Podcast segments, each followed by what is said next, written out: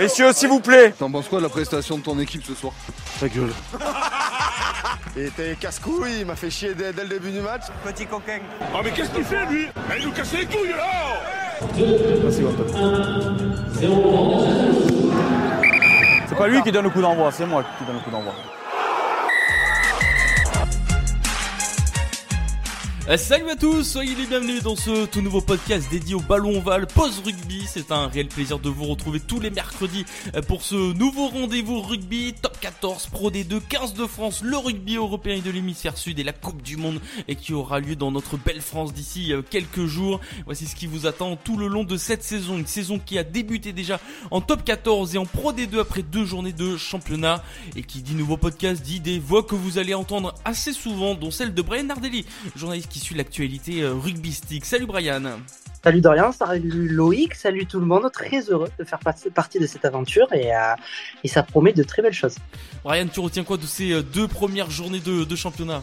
Euh, Qu'est-ce que je retiens Beaucoup, beaucoup d'enjeux, beaucoup d'envie et surtout ce qui m'a marqué, c'est que euh, c'est devenu très important euh, cette année, même les autres années, mais de gagner à domicile. Euh, si on regarde bien les, les premières victoires, toutes les victoires se sont faites à domicile et on attend, on attend beaucoup de Bayonne à domicile, on attend beaucoup de Bordeaux à domicile, et on a eu quand même quelques petites surprises, notamment, notamment avec Oyonnax qui, même s'ils ont perdu lors de la deuxième journée, a quand même fait une très belle rentrée en jeu. Donc ça promet une, une, très belle saison, même sans les internationaux. Et on va en parler bien sûr dans la partie euh, top 14. Il nous vient tout droit de son Lot-et-Garonne euh, de cœur et il suit l'actualité notamment de la Pro D2 euh, avec le Saquin chez Attitude FM cette saison. Loïc Le Cabellec est avec nous. Salut Loïc. Et de rien, salut Brian, c'est un plaisir d'être avec vous et vous aussi, chers auditeurs, auditrices. Et tiens, même question que Brian, mais version Pro D2, tu retiens quoi de ces deux journées déjà de, championnat? Ben, La Pro D2, c'est complètement fou, quoi. C'est, c'est vraiment euh, la folie parce qu'il y a quoi? Il y a deux équipes qui, qui ont gagné euh, tous leurs matchs. Pour le moment, en fait, tous leurs matchs, entre guillemets, il y a, y a eu que deux journées. Mais euh, non, mais ça va être complètement fou parce que on se disait avant la saison qu'il allait avoir quelques équipes qui, qui allaient prendre le large. Ensuite, après la première journée, ça s'agrandit. Ben, en fait, maintenant quand tu vois les résultats de tout le monde, euh, tu te dis que tout le monde peut jouer soit le haut tableau comme euh, le bas tableau quoi. Ça, ça va partir dans n'importe quoi. Ça va être une saison de folie. En tout cas, c'est un réel plaisir, messieurs, de, vous retrouver. On sera pas seuls les gars dans ce dans ce podcast, car deux invités vont nous rejoindre dans quelques instants. Et ce sera comme ça chaque semaine. On les a rencontrés dans leur club, un en top 14 et l'autre en Pro D2.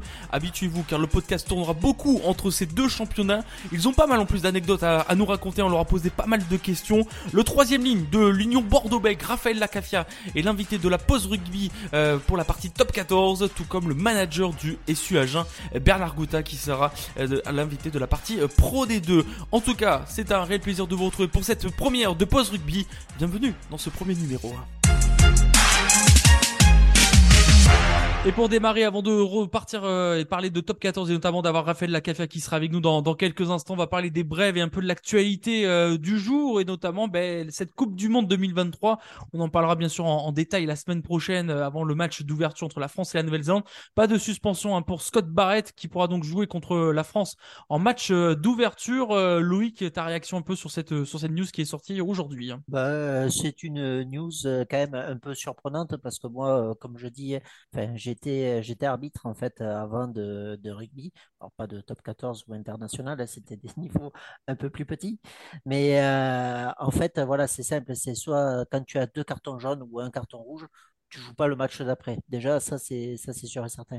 Alors euh, qui joue le, le match euh, le match suivant contre, contre les Français. Euh, je pense c'est pas c'est pas une injustice, mais bon, je pense que ouais, y a, y a d'autres joueurs qui aurait euh, voulu euh, jouer ce début de euh, Coupe du Monde où ça a déjà fait un débat avec Farrell il y a, il y a quelques jours de ça.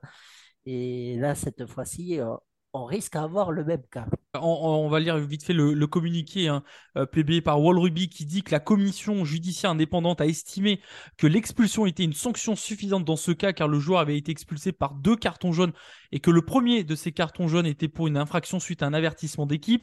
Et des infos qu'on a pu récolter un petit peu voilà, cette semaine euh, de la part de, de, confrères euh, qu'on a pu euh, recevoir, c'est que la, la, suspension de Barrett, la commission n'avait pas assez d'images claires et convaincantes du choc à la tête, car il y avait entre guillemets que 13 caméras à Twickenham pour cette rencontre. Et en gros, euh, les avocats de la fédération néo-zélandaise ont un peu exploité cette faille. On rappelle que pendant la Coupe du Monde, il y aura entre 27 et 40 caméras par match. Voilà, on voit que dans les commissions, les avocats sont présents, Brian, pour juger un petit peu euh, euh, tout ça, pour faire sauter ce carton et cette expulsion de, Scott Barrett. Ouais, mais ça tient pas trop parce qu'on est quand même sur le dernier test match des Blacks avant la Coupe du Monde. On est à Twickenham. C'est un match entre l'Afrique du Sud et, et la Nouvelle-Zélande.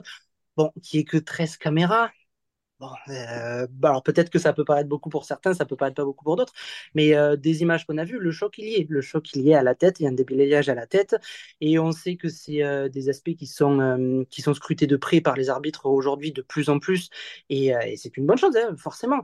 Mais si derrière la sanction est un simple, entre guillemets, simple carton jaune, c'est un petit peu dommage. Alors, euh, il y a peut-être euh, de la pression, il y a énormément forcément de pression avec ce, match entre la France et la Nouvelle-Zélande, on ne va pas se le cacher. Scott Barrett, c'est un excellent joueur, c'est un des, meilleurs de l'équipe.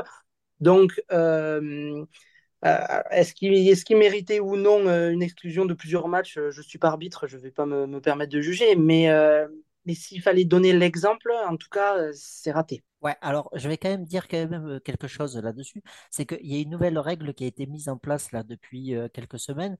C'est ce fameux euh, bunker, comme, comme ils disent. C'est-à-dire le fameux second, enfin, le fameux carton jaune et après c'est l'arbitre vidéo qui dit c'est soit carton jaune, soit carton rouge.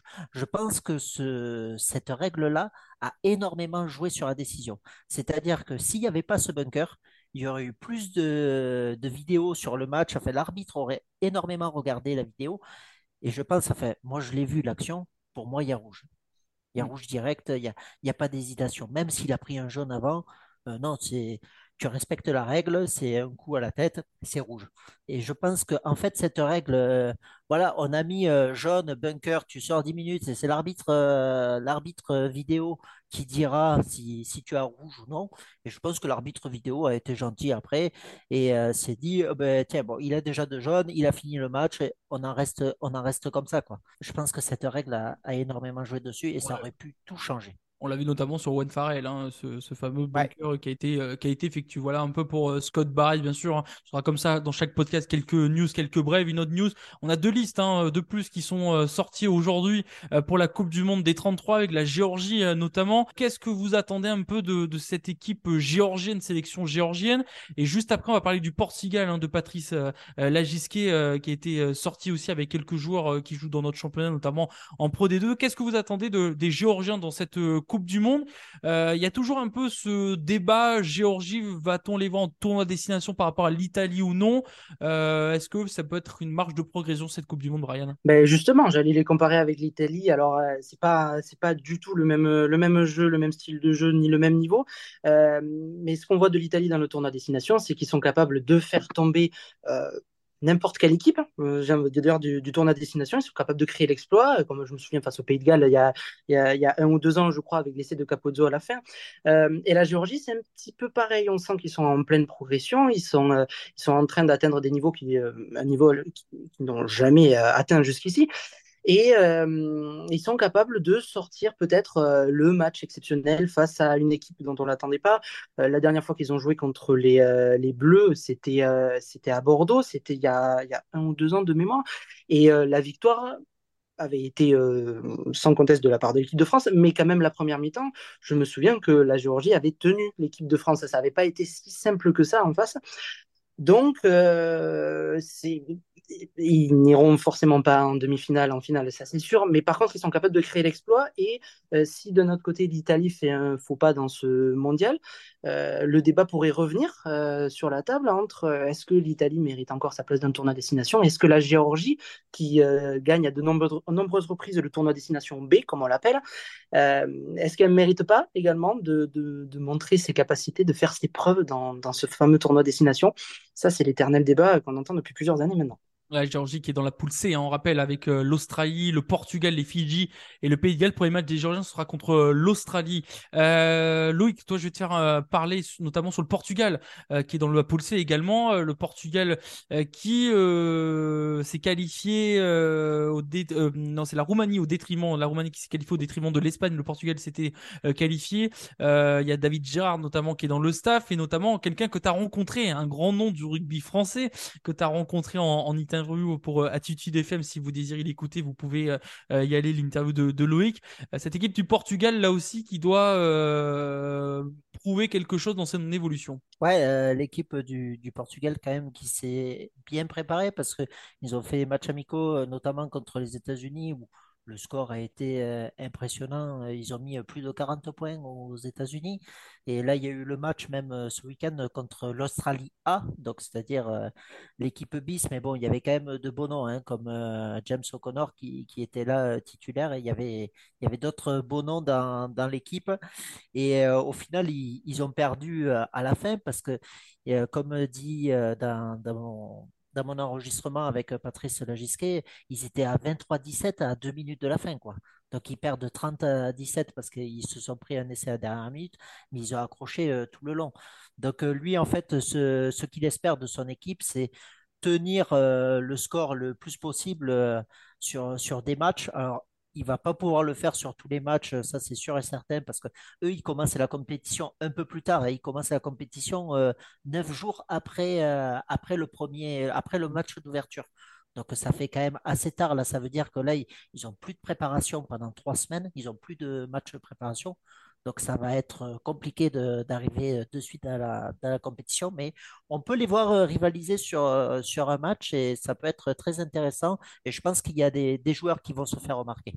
Ouais, des joueurs vont se faire remarquer. On en connaît quelques-uns. Vincent Pinto qui est passé par Pau, qui joue à. Colomiers. Il y a Samuel Marquez. Il aussi. était en France U20 aussi. Égal, exactement. Samuel Marquez qu'on connaît, euh, qui est passé euh, ben, par Pau et Carcassonne. On pense à Mike Tadger aussi, hein, euh, qui est passé à, à Clermont, Perpignan. Euh, et un joueur, Nicolas Martins, du SA15, soyons Angoulême. Tu parlais de joueurs qui pourraient se révéler. C'est peut-être plus, peut-être, du côté du Portugal, qui est un peu le leader, comme tu nous le disais en, en off tout à l'heure.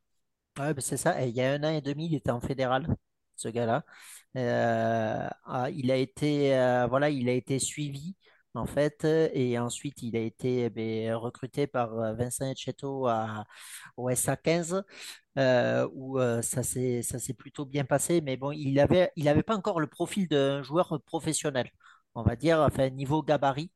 Et puis, il a été, euh, comme euh, nous dit euh, Patrice Lagisquet, il y a un an de ça, il a été euh, convoqué avec euh, la sélection du Portugal. Il a commencé à jouer contre le Brésil en remplaçant. Et euh, ils ont vu, il faisait 90 kilos pour une troisième ligne. Une troisième ligne, elle, c'est sûr que ça fait, ça fait peut-être un peu léger pour, euh, pour de l'international. Et puis, au final, il, voilà, quoi, il a pris de, de l'expérience euh, en jouant en Pro D2. Euh, il prend de l'expérience. Par exemple, la semaine dernière, il était avec Victor Matfield toute la semaine pour, pour apprendre sa position de jeu et tout ça.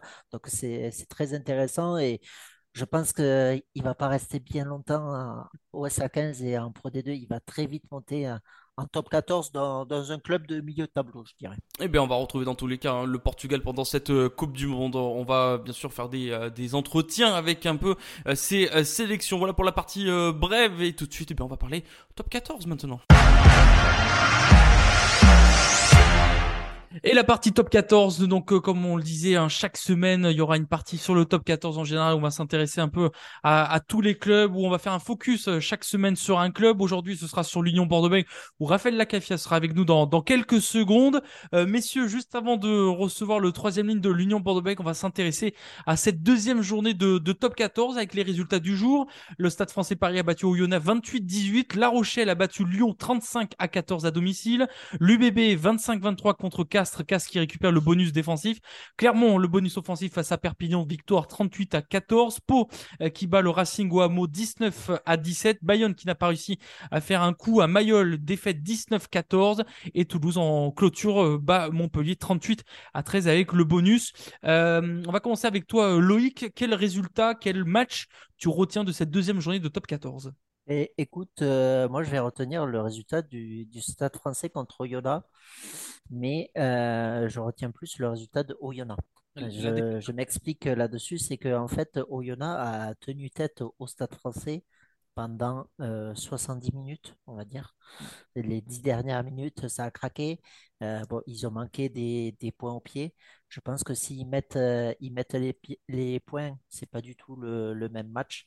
Et je félicite cette équipe de Oyonnax qui est super bien rentrée dans, ce top 14. Et on sait que là, c'est juste trois journées. Après, c'est une coupure de un mois et demi. Donc, euh, il fallait bien rentrer, surtout pour des petites équipes comme ça, pour espérer se maintenir à la fin. Et je pense que là, ils sont en train de faire le, le bon job et peut-être qu'ils feront une petite surprise contre tout. On rappelle Oyonnax, prochain match, hein, ce sera Toulouse hein, euh, à domicile pour euh, Oyonnax. Euh, quel résultat tu retiens, toi, euh, Brian, de cette deuxième journée de, de top 14? J'aurais bien dit UBB Castres, mais je pense qu'on va en parler tout à l'heure, donc je vais en choisir un autre. Je vais choisir celui de, Toulouse, Toulouse face à Montpellier. Alors, pourquoi? Parce que Toulouse s'est imposé 38 à 13.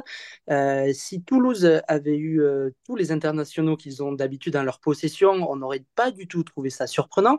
Sauf que si on remonte un petit peu, on sait que Toulouse, c'est le plus gros pourvoyeur de joueurs du, du 15 de France, donc ils les ont pas à disposition pendant un très long moment, qui sortent d'une défaite euh, sur la première journée de top 14 face à Bayonne. Oui. défaite euh, bon, assez sévère quand même, euh, à Jean Daugé 26 à 7. Euh, on n'était pas loin de penser de se dire que bon, ben, Toulouse sans ses internationaux, euh, c'est pas la même équipe. Et au final, ben, ils prennent tout le monde de, de, de court dès la deuxième journée en s'imposant face à l'ancien champion de France. C'était il n'y a pas si longtemps que ça, hein, Montpellier champion de France. Donc euh, 38 à 13, euh, je ne sais plus combien il y a eu d'essais, mais euh, On va euh, les rappeler rapidement les, les essais. Il y a eu Mathis Lebel, un doublé de Guitoun, ouais, un de Cramon, un de Théo Tamac et un de Pierre-Louis Barassi. Six essais inscrits pour, euh, pour les Toulousains. C'était, c'était un petit peu une démonstration et on a vu euh, Mathis Lebel justement, euh, voilà, qui a marqué son essai et qui a pris un peu plus de place dans cet effectif euh, euh, justement dans dans ce match. Donc, euh, ouais, il vient de marquer un gros coup en montrant que même l'équipe, allez, je, je vais appeler ça, j'aime pas trop dire ça, mais je vais appeler ça équipe B, l'équipe B de Toulouse euh, peut euh, autant surprendre que l'équipe A. Brian, qu'est-ce que tu en as pensé de, de Coste? Ouais, Euh, le Justement, j'ai parlé de Bell, j'aurais pu parler de. Coste parce qu'il a été fabuleux pendant la Coupe du Monde euh, U20 euh, avec les moins de 20 ans. Ça, on le savait. Là, il fait ses premiers pas avec Toulouse. Pas ses premiers, ses pas avec l'équipe première. Euh, il faut qu'il se fasse sa place au centre. On sait qu'au centre, Toulouse euh, a eu des gros, gros joueurs, euh, notamment Pitahaki. euh, voilà, il y, avait ce qu'il il y a ce qu'il faut à Toulouse au centre et il a, apporté sa vitesse, il a apporté sa dextérité, il a apporté sa, vision du jeu, un petit peu la, folie de la jeunesse, j'ai envie de dire, qu'il représente. Et euh, on le voit sur un ou deux essais, il est à l'origine. euh, Je ne sais pas s'il ne fait pas même une, passe D, je ne veux pas dire de bêtises, mais euh, il était quand même très, très, très précieux. Il a marqué de, très gros points. hein. Et moi, messieurs, je vais retenir la victoire de la, section paloise face au Racing 92, euh, 19-17 au, au Hameau. Pau qui avait perdu, on rappelle, le premier match face à Castres d'un petit point, une pénalité de, de Poplin.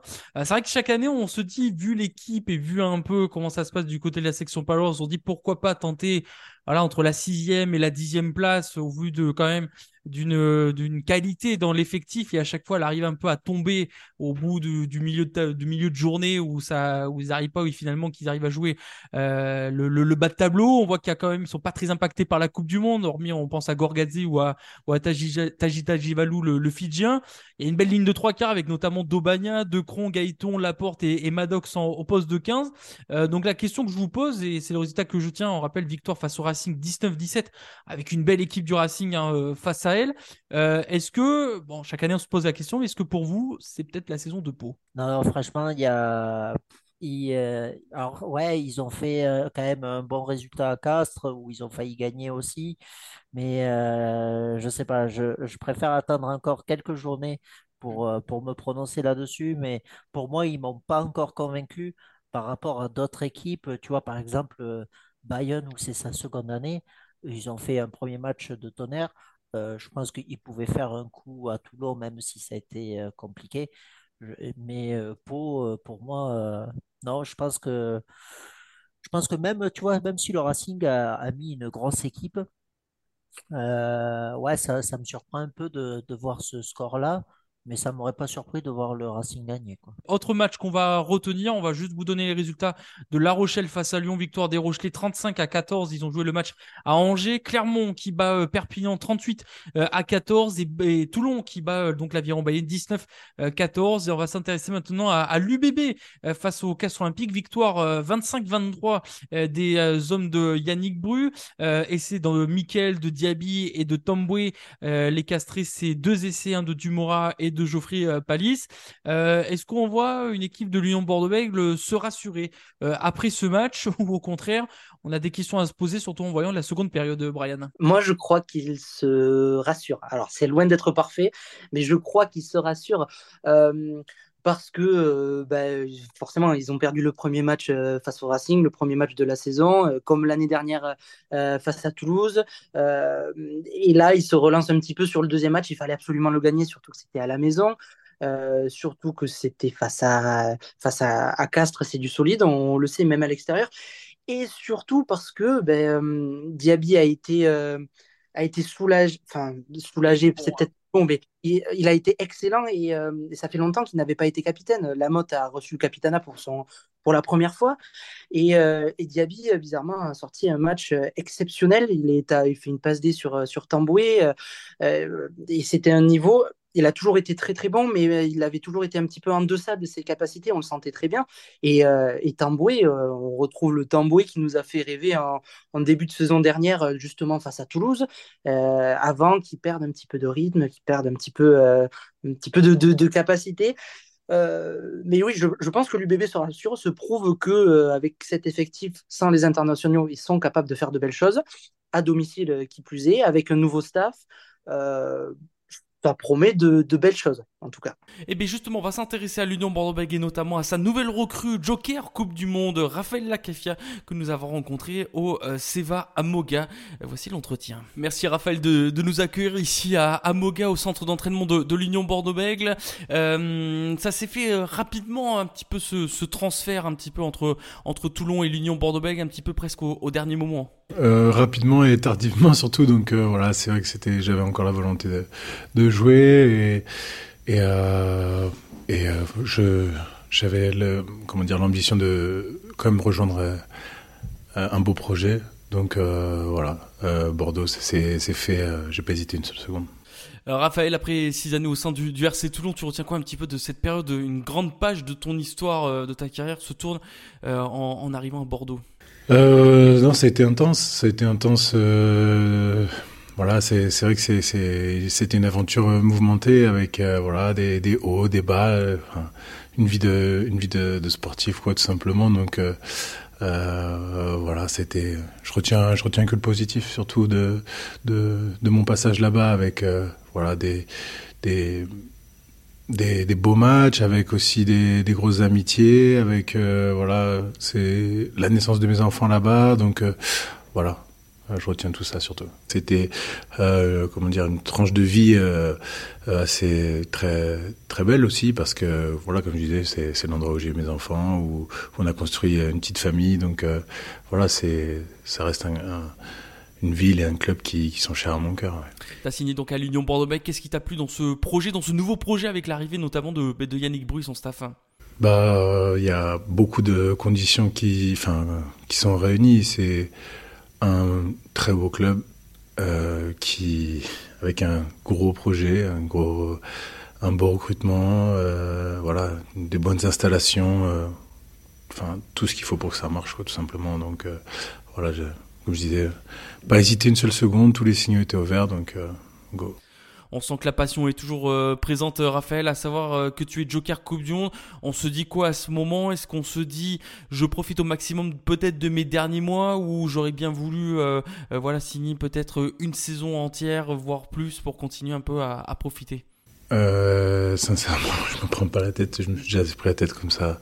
On est là pour, pour comme, je disais, continuer le plaisir de, de jouer, de faire ce qu'on aime jusqu'au bout, tout simplement, sans, sans essayer de se mettre la pression tous les jours, sinon, sinon on s'en sort pas. Je me pose pas de, je me prends pas la tête, je me pose pas de questions, simplement quand on fait appel à moi que, que je sois capable de, de, de rendre sur le terrain, quoi, tout simplement. Alors Raphaël, on va parler de cette troisième ligne de l'Union Bordeaux qui est assez riche et, et assez complète. Euh, c'est bien pour un club d'avoir beaucoup de profils dans, dans, dans, cette troisième ligne? Non, bien sûr, il y a beaucoup de, de profils différents, euh, beaucoup de bons joueurs, donc euh, voilà, c'est c'est très très positif pour le jeu qui, qui qui veut être mis en place un peu également par le par le staff. Donc euh, voilà, on a des, des, joueurs plus aériens, des joueurs qui sont plus à l'aise en défense, des joueurs, des joueurs plus à l'aise en attaque. Euh, voilà, on sait qu'on aura besoin de, de, tout le monde de, de tous les profils selon les matchs. Donc, euh, donc voilà, après ça va être, ça va dépendre de la forme du moment, de l'équipe en face. donc voilà, mais bon, en tout cas, c'est, je pense un poste où où l'UBB est quand même bien, bien fourni.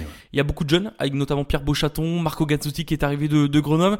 Est-ce qu'il y aura un rôle de transmission euh, de ta part? Pour Marco, c'est vrai que c'est un jeune joueur, mais qui a de grosses qualités, euh, qui est, je trouve, déjà très en avance sur, euh, au poste aussi. Donc, donc voilà.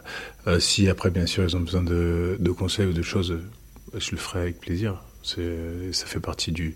Voilà, moi aussi j'ai des joueurs qui m'ont apporté plus tôt dans ma carrière et, et voilà, on a envie de, de passer aussi euh, par, ce, par ça aussi. Donc, euh, non, avec, avec plaisir, je le ferai vraiment. C'est quelque chose que tu faisais à, à Toulon, ça? Non, mais ça, après. Euh, faut pas voir la transmission comme quelque chose de, comme si on transmettait des, des, secrets ou quoi que ce soit, parce que la réalité c'est que dans le sport il n'y a pas de secret. Euh, voilà, c'est ceux qui travaillent le plus qui arrivent. Et à partir du moment où ils voient des joueurs, euh, même qui sont là depuis longtemps ou qui jouent depuis longtemps et, et qui s'entraînent toujours, qui s'entraînent toujours dur, qui sont toujours là à, à voilà, à essayer de s'améliorer, euh, voilà, c'est pas des mots qu'on transmet, mais c'est plus une, une manière de, de, se comporter. Aujourd'hui, comment tu vois un petit peu l'évolution de ton poste de troisième ligne? En soi, le poste, euh, le poste n'a pas réellement changé, sincèrement. C'est plus euh, toutes les exigences euh, tout autour. C'est vrai qu'il va y avoir beaucoup de, beaucoup de, beaucoup de déplacements.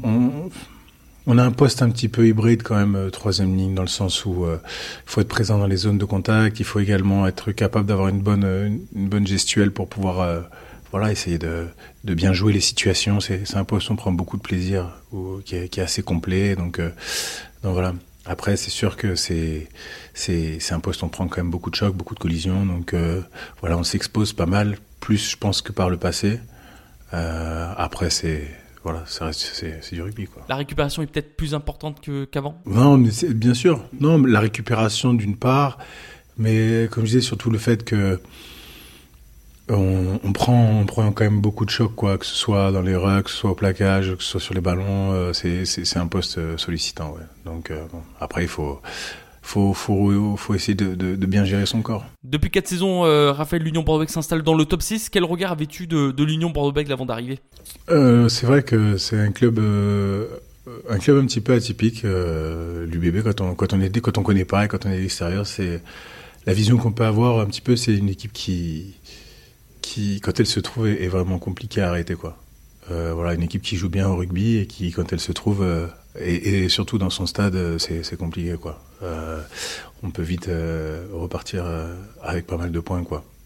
Et c'est la vision vraiment que moi j'avais du bébé, une équipe qui, joue bien rugby, qui met de la vitesse, assez, voilà, une belle équipe, un beau club à avoir joué.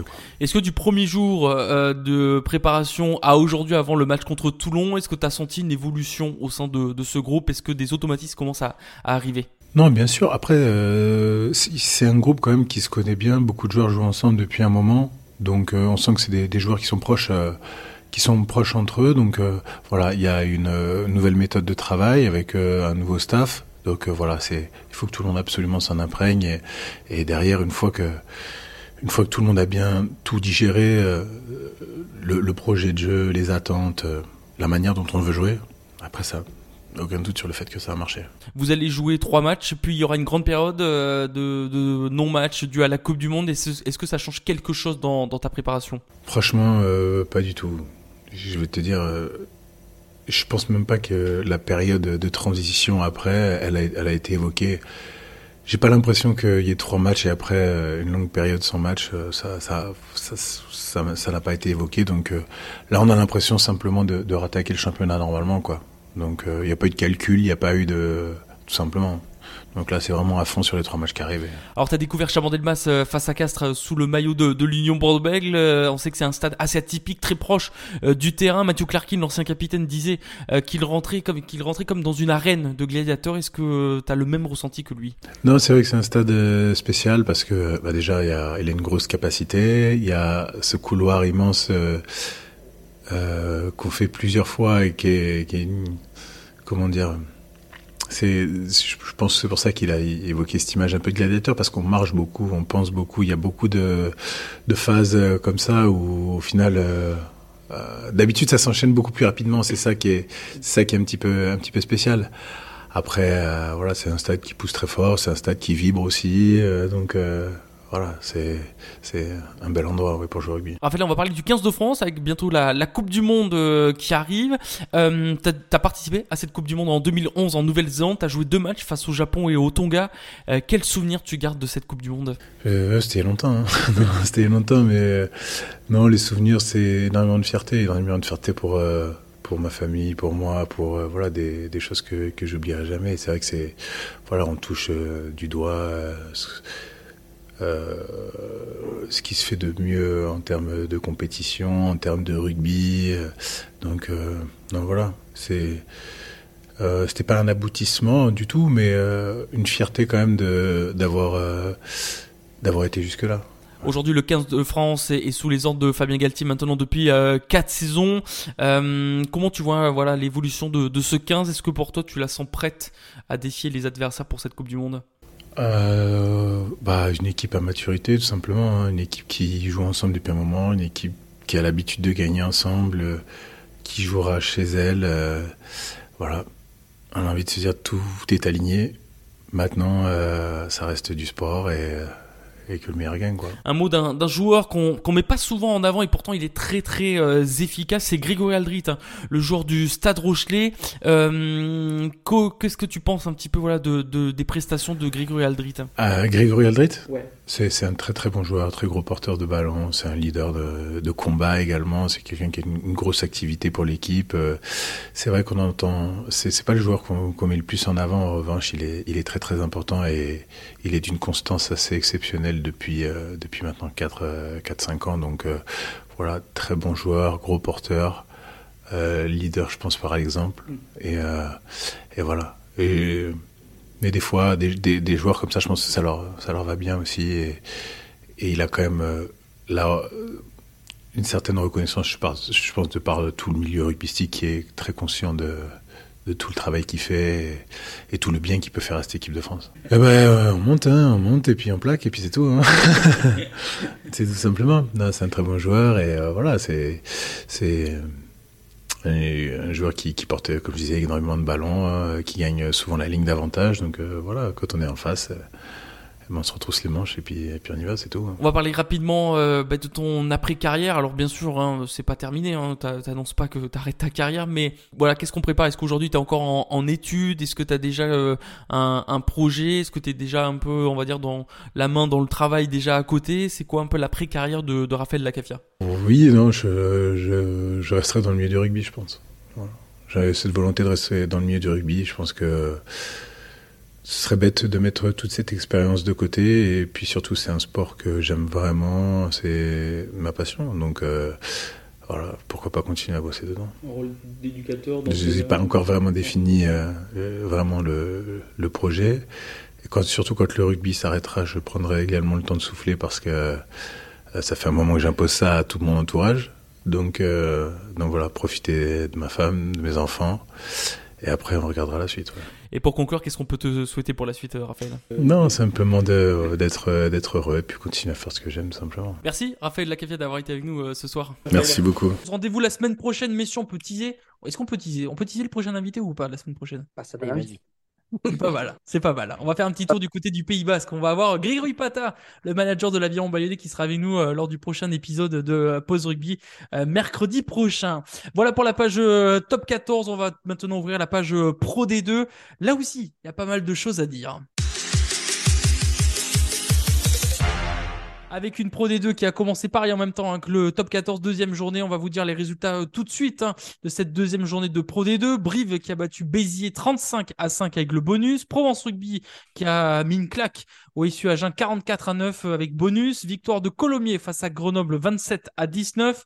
Rouen a battu Dax avec le bonus 36 à 3. Soyons-Angoulême a battu Aurillac 32-17. Vannes a gagné, c'est le seul à avoir gagné à l'extérieur face à Mont-de-Marsan 22 à 13. C'était Aguilera le match hein, et pas à Boniface. Euh, Nevers qui bat Montauban 22 à 9 et Biarritz qui euh, explose sous euh, euh, la pluie de Valence Roman 55 à 0. Et on rappelle, hein, dans quelques instants, Bernard Goutard hein, sera avec nous, euh, le manager du SU Agen. Euh, messieurs, même question, même principe, on va rester sur le même principe que la, la, partie top 14. Quel résultat vous euh, retenez euh, de cette Pro D2 On va commencer avec Brian. moi, je dirais Provence face à Agen, parce que alors, c'est pas qu'on s'y attendait pas, c'est qu'on s'attendait pas à quand même un écart aussi euh, conséquent et que Agen euh, ne mette que, 3, que, euh, que 9 points, pardon, je randonne même moins les pauvres, euh, que 9 points, c'est euh, c'est pas à leur image, surtout que euh, bon, ils ont remporté le premier match de, de, de la saison face à Brive. Euh, C'était un petit peu le choc. Brive qui descendait du top 14, euh, Agen qui tente de jouer les premières places en Pro D2. Euh, donc euh, voilà, il sortait d'un match plutôt, plutôt correct, plutôt satisfaisant. Et là, euh, ouais, c'est une explosion face à Provence Rugby. Euh, alors, qui, euh, qui est dans son habitude, hein, parce que premier match face à Dax, c'était également 44 points, hein, à 16. Mais Ouais. 44 points.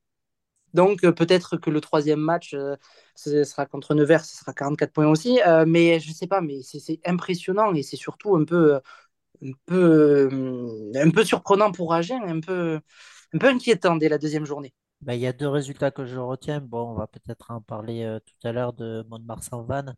Oui. c'est c'est l'équipe de, de Vannes, mais bon, on en parlera peut-être euh, tout à l'heure. Mais sinon, ouais, c'est. pff, Allez, on en parle vite fait, mais bon, c'est Valence.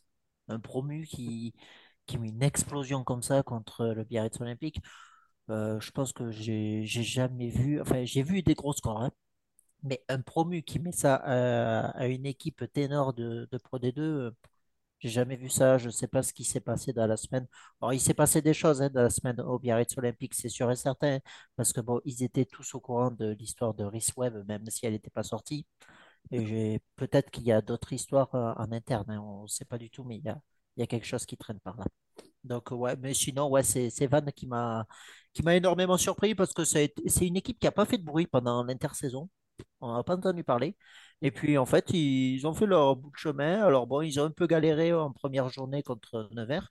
Et puis là, ils, ont géré euh, le match, euh, le match à, Mont-de-Marsan, enfin à Biarritz. Mais euh, non, franchement, et c'est une équipe pour moi qui, m'intéresse fortement. Un autre, deux autres résultats qu'on va s'intéresser. Rouen face à Dax parce que tu l'as regardé, Brian? Es peut-être l'un des seuls spectateurs à avoir regardé ce match, ou alors les supporters d'Aqua peut-être. Euh, victoire 36-3 hein, de Rouen face à Dax. Rouen quand même qui fait euh, deux belles saisons tout de même, hein, les, Normands. Oui, euh, Rouen qui fait de belles saisons et qui, et qui remporte ce match sans aucun problème, sans forcer, j'ai envie de dire. Énormément de fautes de main, et de fautes tout court d'ailleurs du côté de Dax, qui leur a coûté le match.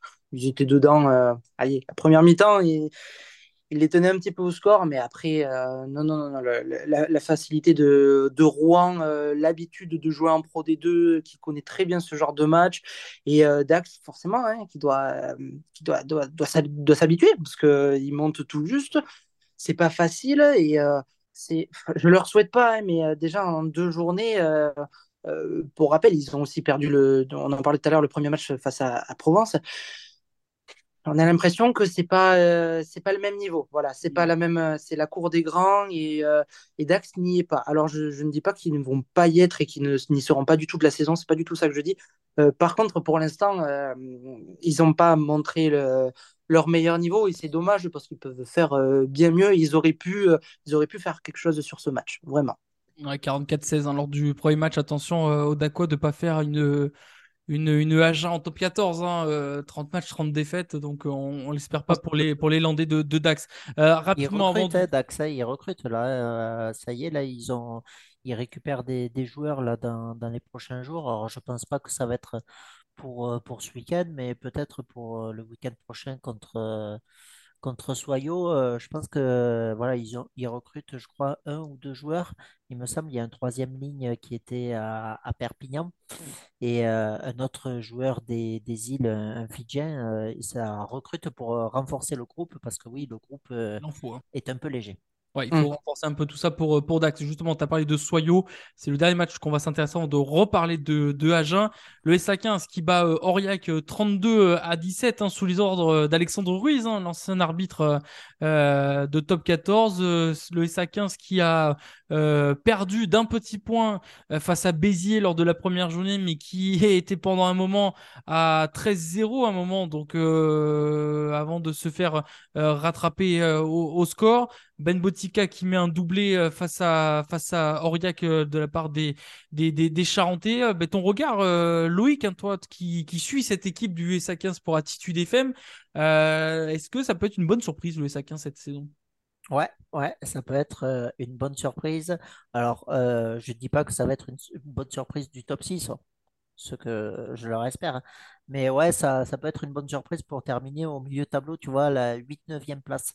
Euh, je pense, parce qu'ils ont fait un recrutement assez intelligent, assez jeune. C'est, vrai qu'ils ont recruté euh, très jeune, à part euh, Ben Botica qu'ils ont recruté, qui a 34 ans. Mais tout le reste, la moyenne d'âge, est de 24 ans de, de leur recrue. Et c'est c'est des joueurs en fait qui, qui jouaient pas tant que ça dans, dans leur club, mais que là, pour la peine, ils peuvent s'exprimer. Et euh, non, c'est très intéressant de voir cette équipe-là avec le projet de jeu de, de Alexandre Ruiz et, et son staff, où ils sont vraiment euh, là-dedans, ils n'arrêtent pas d'en parler de leur projet, leur projet, leur projet. Donc, euh, bon, on, on espère que ça va fonctionner. Et ouais, ça, ça fonctionne bien parce que bon, à Béziers, ils ont failli faire le coup. Euh, là, contre Aurillac, la première mi-temps, il n'y avait pas photo. ouais, C'était une première mi-temps parfaite. Ils avaient le bonus. Je crois qu'il y avait 24 à 3 à la mi-temps. Donc, euh, rien à dire. Ben Botican, euh, c'était euh, un artiste. Le gars, euh, il, il s'amuse, il se fait plaisir. Alors, il dit que c'est grâce aussi euh, au côté familial qui est là parce qu'il y a son frère aussi qui, qui joue euh, à Soyo. Donc, euh, après, quand les remplaçants rentrent, ça commence à être compliqué. Ouais, c'est très euh, léger sur le banc. Ouais, c'est très léger sur, euh, le banc parce que euh, j'ai euh, j'ai eu Fabrice Landreau il y a, il y a 10 jours de ça en, interview et c'est ça qui me faisait un peu tilt et un peu, peur. C'est que en fait Alexandre Ruiz et, Fabrice Landreau misent énormément sur les espoirs, sur les joueurs espoirs du, du SA15 et quand je connais les résultats espoirs de l'année dernière, ça, ça me fait un peu peur, ça pique énormément. Je crois qu'ils ont eu que deux victoires l'année dernière, euh, Mm. euh, les, euh, les espoirs en élite. Mais euh, donc, ouais, ils, ils veulent miser là-dessus pour, pour faire progresser le club aussi en tant que pôle de for- gros pôle de formation et tout ça. Donc, il y a un énorme projet et ouais, je vois cette équipe d'Aurillac finir 8-9e. Mais bon, le contrat est rempli pour le moment, même s'il n'y a pas le bonus offensif. Il faut que je le dise parce que Fabrice Landreau l'a dit, euh, l'objectif des cinq premières journées, c'est les victoires à domicile et bonus défensif au minimum à l'extérieur. Voilà pour un, petit tour de l'actu sur le, le SA15. Euh, la prochaine journée pour Soyo, ce sera un déplacement à Biarritz le euh, 1er septembre. Messieurs, on va s'intéresser maintenant au, club d'Agen du SUA, un club mythique hein, du rugby, euh, du paysage rugbystique. On pense beaucoup à, Philippe no- Philippe notamment euh, du côté du SU Agen, qui a eu euh, beaucoup de péripéties euh, extrasportives, on va dire, l'année dernière avec un rachat euh, qui a été avorté euh, euh, du Biarritz. Mais bon, ils sont toujours... euh, il y a toujours un œil sur le, le SU Agen. Agen qui a perdu euh, lors des matchs de barrage euh, l'année dernière face à Mont-de-Marsan et qui euh, ont pensé voir après Brive euh, se dire euh, tiens ça peut être dans la lancée. Provence arrive 44 pions. Euh, Qu'est-ce que t'attends toi Brian de la saison euh, d'Agen cette saison? Bah, en fait, tu viens de le dire, hein, on s'attendait après Brive, on pouvait penser que ça y est, hein, c'était enfin leur année, pourquoi pas jouer les deux premières places, hein, pourquoi pas, on pouvait le penser. Euh, là, ça met un coup d'arrêt, un petit peu euh, un vrai stop, parce que bon, au-delà de la défaite, il y a défaite et défaite. Là, c'est défaite euh, sévère, c'est 44 points, alors c'est pas contre n'importe qui forcément, mais enchaîner l'excellent face à Brive et le moins bon, le très moins bon face à Provence, forcément, dans le groupe, après, ça peut laisser de la place à du doute. Ça peut. Alors, forcément, encore une fois, c'est que le début de la saison et, ils, vont, ils vont enchaîner face à, face à Mont-de-Marsan le week-end prochain. Donc, il va falloir va falloir concrétiser un petit peu les efforts. Il va falloir surtout prouver face à, un stade montois qui l'année dernière euh, jouait les premières places, a joué les premières places et a prouvé que euh, mais qui faisait euh, en tout cas partie des cadors de, de la Pro D2.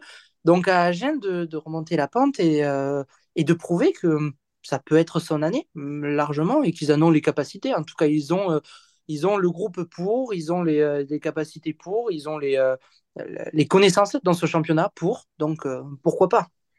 Loïc, toi qui suis euh, ce club, hein, le SU Agen, euh, toi qui as le Lot-et-Garonne dans le cœur, même Brian, hein, on peut le dire, qui a le Lot-et-Garonne dans le, dans le cœur. Et euh, voilà, ce Agen qui affrontera Mont-de-Marsan, on rappelle, lors de la troisième journée. Est-ce qu'il y a des inquiétudes tout de même après, après ce match face à Provence Rugby hein? Ouais, je suis, je suis un peu plus pessimiste que, que Brian là-dessus sur, sur le SUA. Même voilà, si, si, ça me fend le cœur de, dire ça. Mais euh, en fait, euh, contre Brive, c'était peut-être euh, un match, un très beau match des deux équipes. Mais j'ai du mal. J'ai du mal parce qu'en fait, si tu veux, certes, ils ont gagné, mais c'est grâce à l'indiscipline de Brive parce qu'ils ont eu pas mal de cartons jaunes. C'est là où ils ont marqué euh, les essais, euh, deux ou trois essais pendant tous les cartons jaunes. Sinon, euh, je pense qu'ils se faisaient ramasser. là, contre Provence aussi. Pourtant, j'y croyais. Hein. Quand j'ai vu les matchs amicaux, j'y croyais vraiment. Mais là, ça, ça fait mal, ça, ça fait chier de dire, hein, mais ouais, pour moi du moins.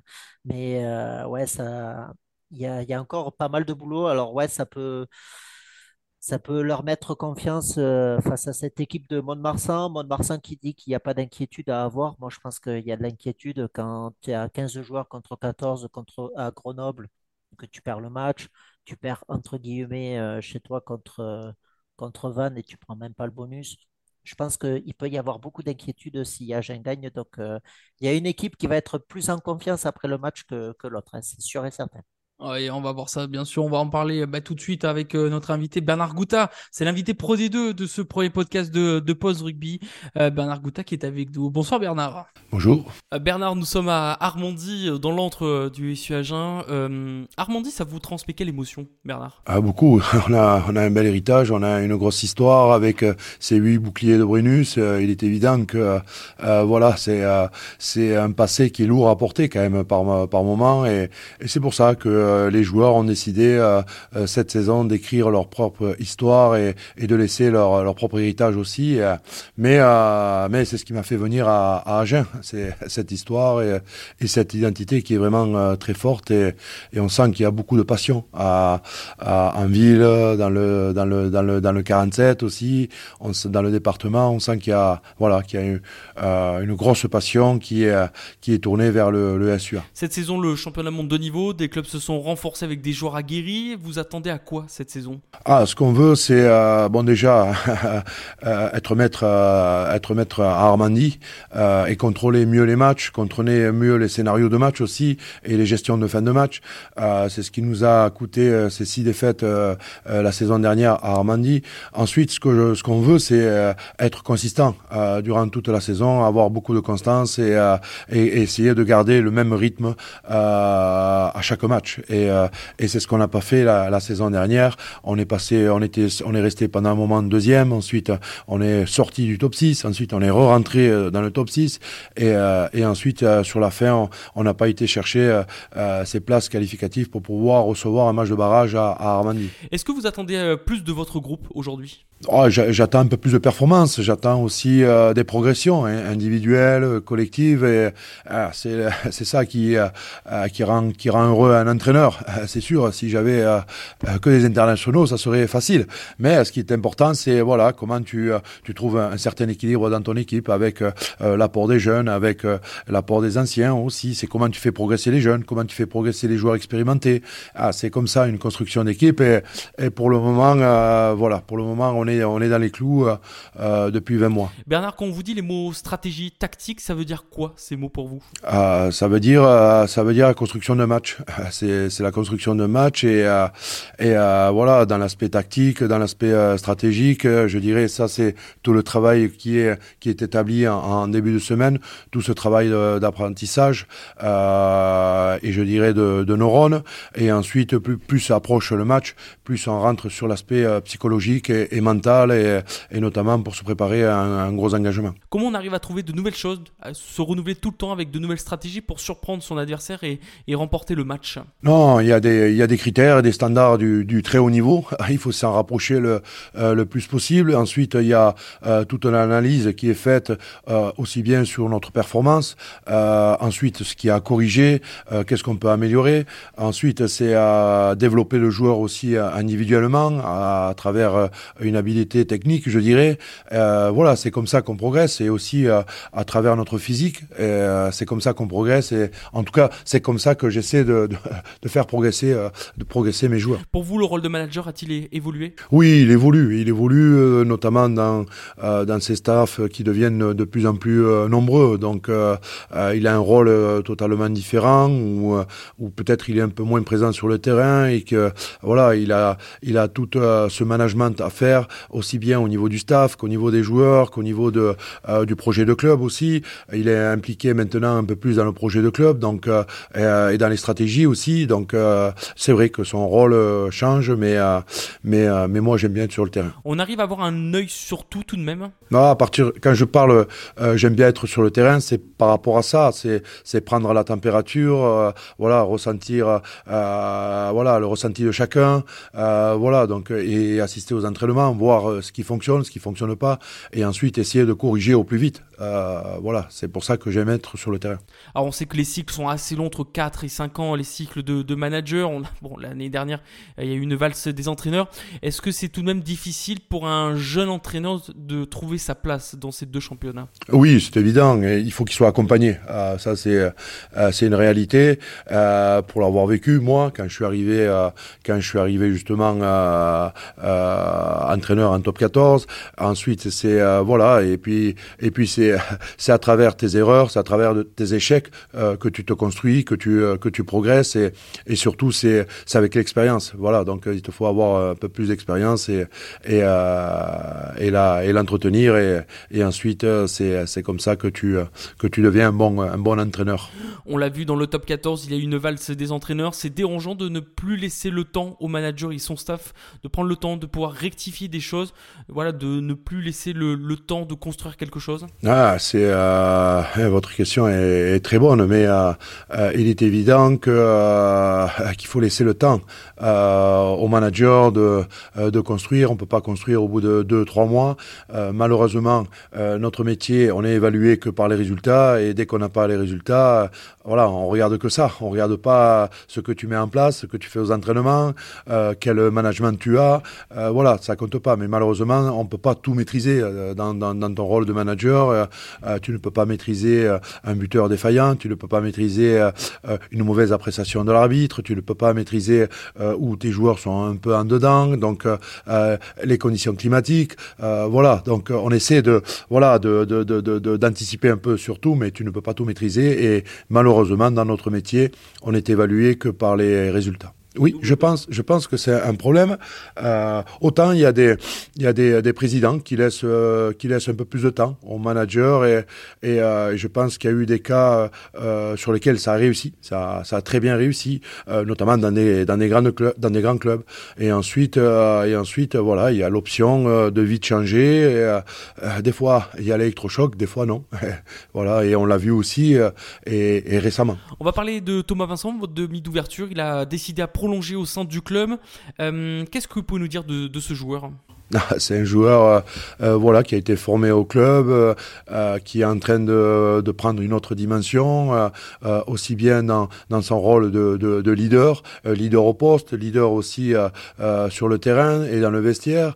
il est en train de vraiment de prendre une autre, une autre dimension et, et, si on a les résultats depuis, depuis maintenant un an, il en fait partie parce qu'il porte l'équipe maintenant. On sait que le club a évolué au niveau des structures, on le voit aujourd'hui, un nouveau voilà stade qui est vraiment très beau, des infrastructures d'entraînement au top. Est-ce qu'à long terme, Agen peut arriver dans le top 14 Bon, c'est le projet, la mission du club. Donc, on a l'outil de performance maintenant. on a le centre de formation aussi. On a un des meilleurs centres de formation, je dirais, de France. voilà, donc qui alimente énormément de, de joueurs dans l'équipe professionnelle. Euh, d'ailleurs, cette année, notre plus gros recrutement, il a été fait là. C'est de garder nos meilleurs jeunes et, et pour cela, euh, voilà, on a dû un peu casser la tirelire euh, sur 12 contrats espoirs. voilà, donc maintenant, c'est ah, c'est comment on va comment on va utiliser cet outil de, de, performance euh, pour avoir les meilleurs résultats possibles. Donc euh, et petit à petit aussi euh, voilà construire notre équipe avec des joueurs qui peuvent nous amener de de la plus-value. Mais il est évident que sur les trois années qui arrivent, on a pour ambition de, de monter en top 14 et, et surtout et surtout d'y rester. Voilà. Donc ça aurait été trop prématuré la saison dernière. cette saison, je sais pas. On va voir, mais il est évident que c'est un des objectifs forts du club. Il faudrait prendre exemple sur qui, sur quel club aujourd'hui? Il y a, y, a, y, a, y a, les exemples de construction économique, je dirais, euh, et structurelle. Euh, et cet exemple euh, qui en est qui en est euh, l'équipe qui en est qui en a le parfait exemple, c'est c'est La Rochelle. Donc euh, voilà, qui est resté pendant un moment en, Pro D2, euh, qui a perdu des demi-finales, qui a perdu des finales, et ensuite voilà, ils ont su voilà monter au bon moment et ensuite y rester. Et, maintenant, on voit à quel niveau est, est ce club. Donc bien sûr que La Rochelle, pour moi, ça reste un très bel exemple. Et pour terminer, qu'est-ce qu'on peut vous souhaiter pour la suite, Bernard? Pour la suite, c'est euh, c'est euh, voilà, c'est de, de, garder euh, cet état d'esprit, de continuer à travailler, euh, euh, de garder beaucoup d'humilité, de renouer le lien et créer une osmose vraiment très forte avec nos supporters, nos partenaires à Armandie et, et, partager ces moments de joie à, avec avec les gens qu'on aime. Merci à Bernard Gouta. Merci les gars. C'est terminé pour ce nouveau numéro de Post Rugby. Loïc et Brian, vous avez été très bons, messieurs. On se retrouve bien sûr la semaine prochaine, les gars, pour un prochain numéro de Post Rugby. Je vous rappelle, hein, n'hésitez pas à vous abonner, à liker, à mettre la petite note, à ce que vous voulez pour faire grandir euh, ce podcast si vous l'avez euh, apprécié. C'était le premier numéro. N'hésitez pas aussi à nous dire hein, sur les réseaux qu'est-ce qui vous a plu, qu'est-ce qui vous a pas trop plu euh, pour, pour améliorer tout ça au fur et à mesure des semaines. Et si vous avez des noms d'invités aussi que vous désirez euh, dans vos clubs euh, respectifs. On peut aussi les contacter comme ça. Euh, si vous avez des questions, on leur pose avec plaisir. Merci à tous. On se retrouve bien sûr la semaine prochaine pour parler de rugby tous ensemble. Allez, ciao tout le monde.